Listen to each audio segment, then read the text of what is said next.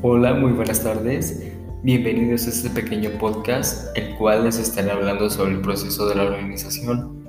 Yo soy Joan José Ángeles Rodríguez y comenzamos. El término organización se refiere al proceso de organización, el cual hace referencia a los recursos que una empresa debe utilizar para alcanzar sus estrategias. Eh, en pocas palabras, la organización se determina eh, lo que se tiene que hacer o cómo hay que hacerlo. En esto se definen los niveles de autoridad, los mecanismos de coordinación y la división del trabajo y cargos específicos. Dentro del proceso de organización hay que tener en cuenta ciertos aspectos que en total son cuatro. La diferenciación, la formalización, la centralización y la integración.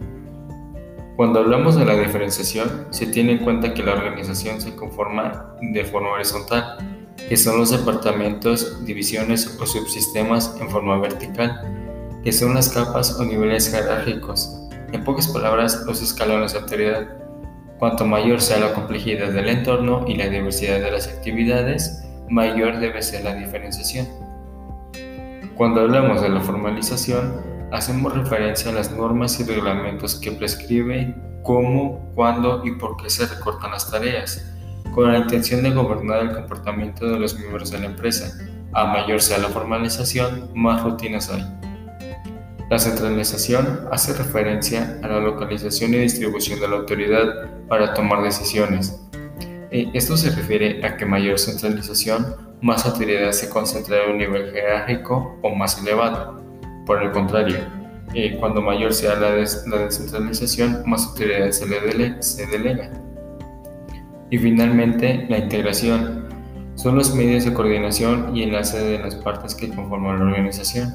Se refiere a que mayor diferenciación, es decir, división de trabajo, mayor será la heterogeneidad de la estructura y mayor será la necesidad de lograr coherencia y armonía.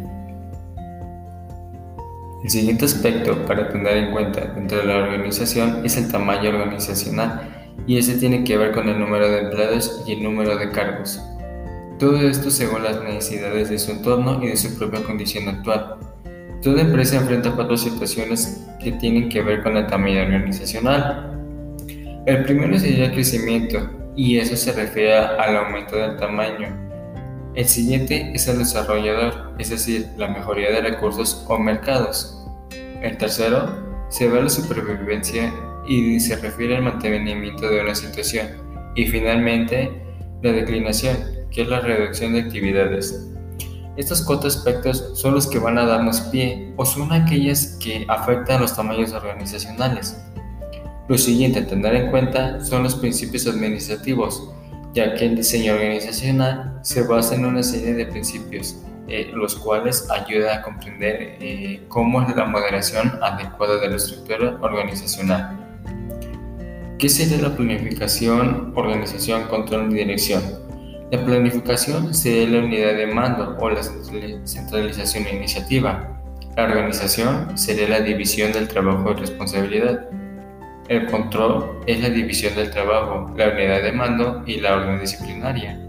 La dirección es la autoridad y responsabilidad o la disciplina y la unidad de mando por los subordinados del interés.